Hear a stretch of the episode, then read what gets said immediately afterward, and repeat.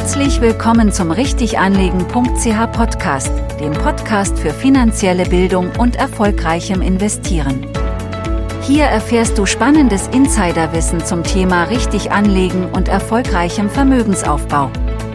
Und hier ist dein Gastgeber Marco Eberle. Ganz herzlich willkommen zu dieser neuen Podcast-Folge. Ich freue mich sehr, dass du wieder dabei bist. Und wie immer haben wir heute wieder ein sehr spannendes Thema, das wir zusammen anschauen werden. Und zwar geht es um die Frage, was ist erfolgreicher? Investieren in Einzelaktien oder investieren in sogenannte ETFs? Und was sind ETF? ETFs sind eben Exchange Traded Funds. Exchange Traded Funds haben die Aufgabe, einen jeweiligen Aktienmarkt oder Index zu replizieren, also möglichst genau nachzubilden und dies eben in Form eines Fonds.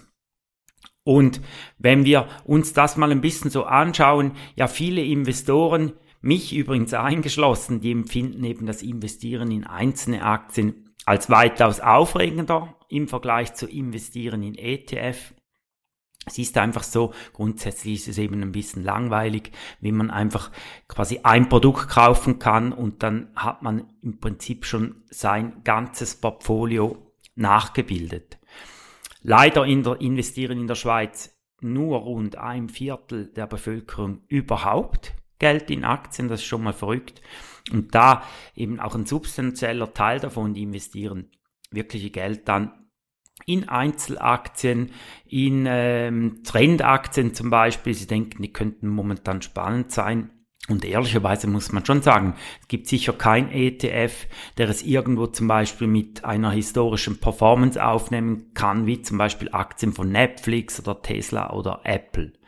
Und darum ist eben die Anziehungskraft von Einzelaktien verlockend. Und genau dies möchten wir heute mal zusammen anschauen. Was ist eben erfolgreicher beim Thema Investment. Ist es in Einzelaktien zu investieren oder ist es eben die Investition in sogenannte ETFs? Und ich habe da eine sehr spannende Untersuchung gefunden auf einem Finanzblog, der nennt sich geldfakten.com und du findest dann die Untersuchung wie immer auch in der Podcast Beschreibung unten, wenn du das mal ein bisschen genauer anschauen möchtest.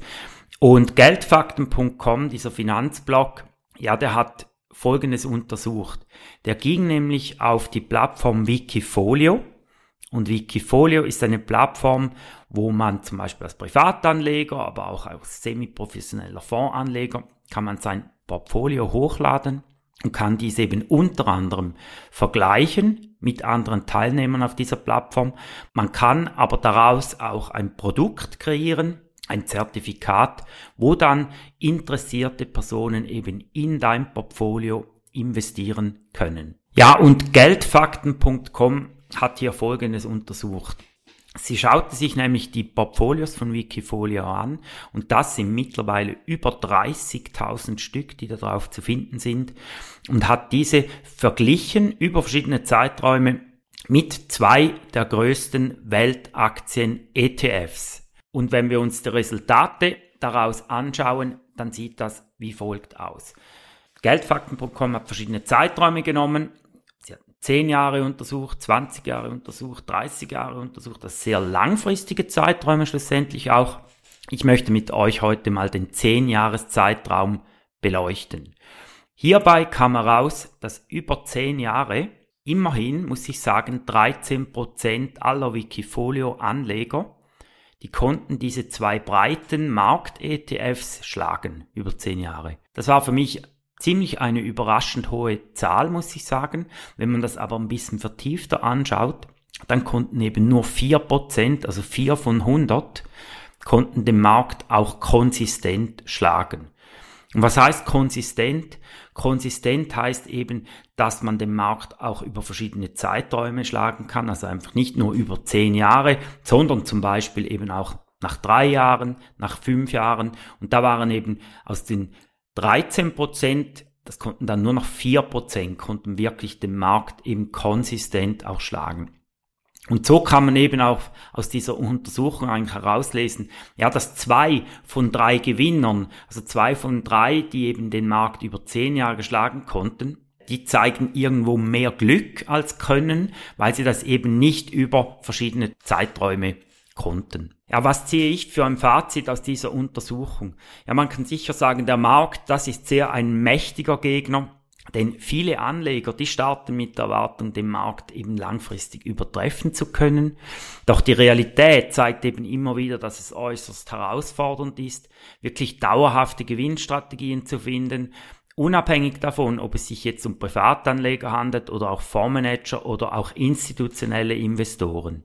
Und die Aussicht, dass du eben selbst oder ein Fondsmanager eine Strategie entwickeln kann, mit der du eben den weltweiten breiten Markt über einen Zeitraum von zehn Jahren kontinuierlich und nachweislich, nachweislich schlägst, also nicht nur einfach auf Glück basiert, ist nicht viel besser als die Wahrscheinlichkeit beim Roulette auf eine bestimmte Zahl zu setzen und zu gewinnen. Also eben ungefähr 1,5 gegenüber 37 oder etwa 4%, die wir vorgesehen haben. Viel wahrscheinlicher ist es, dass du eben als Verlierer den Spieltisch verlässt gegen den Gewinner, den Markt als Ganzes. Ja, und ich persönlich, ich bleibe eben im Kern beim Markt, das heißt meine Kernanlage, die werde ich weiterhin mit ETFs umsetzen und kaufe eben mehr zum Spaß oder so ein bisschen als Ergänzung noch Einzeltitel dazu als sogenannte Satellitenanlage. Und wenn du mehr zum Thema richtig investieren erfahren möchtest und die besten Lösungen kennenlernen möchtest, ja dann schau dir unbedingt unsere Akademie an. Am 2. November findet dazu noch das letzte von drei Launch Live Webinaren statt. Du kannst dich jetzt noch gerne sofort und kostenlos registrieren. Du findest den Link wie immer auch in der Beschreibung. Und dann bleibt mir da nichts mehr anderes übrig, als zu hoffen, dass du da dabei bist am letzten Webinar. Es lohnt sich wirklich. Und dann wünsche ich dir jetzt viel Erfolg beim Investieren. Vielen Dank, warst du dabei. Vielen Dank wie immer auch fürs Teilen von diesem Kanal oder eine Bewertung auch bei Apple Podcast oder Spotify. Und dann freue ich mich extrem, wenn ich dich nächste Woche wieder begrüßen darf hier im Podcast. Danke und tschüss. Danke für dein Interesse und denke daran, die beste Investition, die du tun kannst, ist die in dich selbst.